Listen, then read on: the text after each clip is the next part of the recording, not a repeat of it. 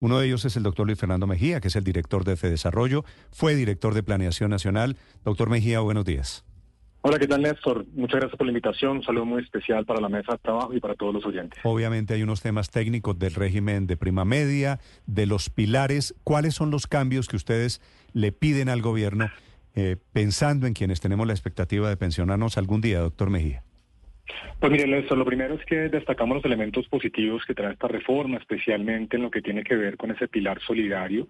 Es un pilar que entregaría un subsidio equivalente a cerca de 224 mil pesos mensuales a los adultos mayores en condición de pobreza y vulnerabilidad, y eso ayuda a resolver buena parte de los problemas de cobertura. No lo hace a través del sistema pensional, sino a través justamente de unos subsidios que pueden ser fundamentales para reducir justamente la vulnerabilidad de esas personas que tienen la edad de pensión, pero que no pueden acceder a una pensión porque no cumplieron requisitos.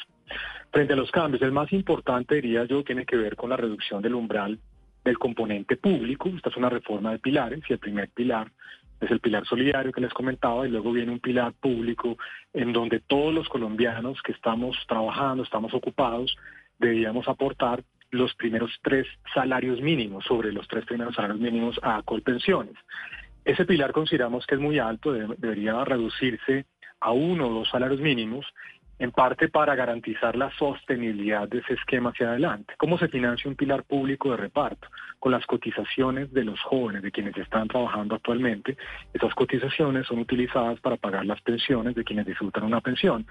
Y el envejecimiento poblacional de nuestro país ha sido acelerado cada vez hay menos jóvenes en proporción a los adultos mayores, así que entre menor sea el umbral, mayor va a ser la posibilidad de hacer ese esquema público sostenible en el tiempo.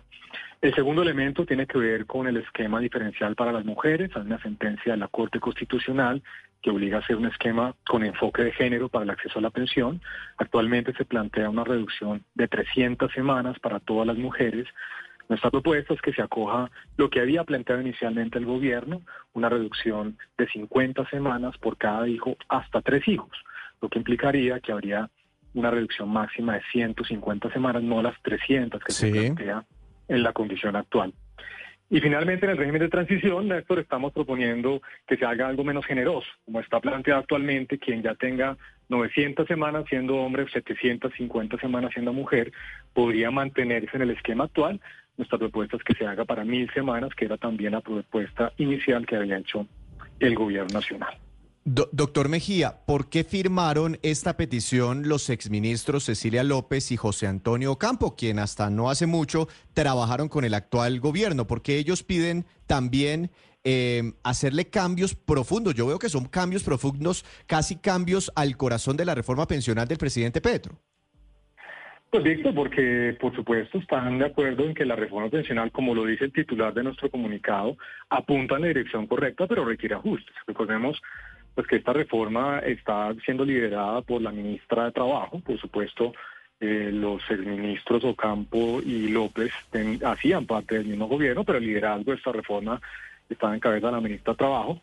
Ellos de nuevo eh, accedieron a firmar esta comunicación porque están de acuerdo en que, de nuevo, si bien la reforma tiene elementos muy positivos, va en la dirección correcta, limitando los subsidios, aumentando la cobertura. Es importante que en esta discusión se puedan hacer esos ajustes para poder ¿qué? lograr básicamente la mejor reforma posible para todos los colombianos, no solamente los que actualmente están eh, justo a eh, alcanzar los requisitos para una pensión, sino pensando también en las generaciones futuras.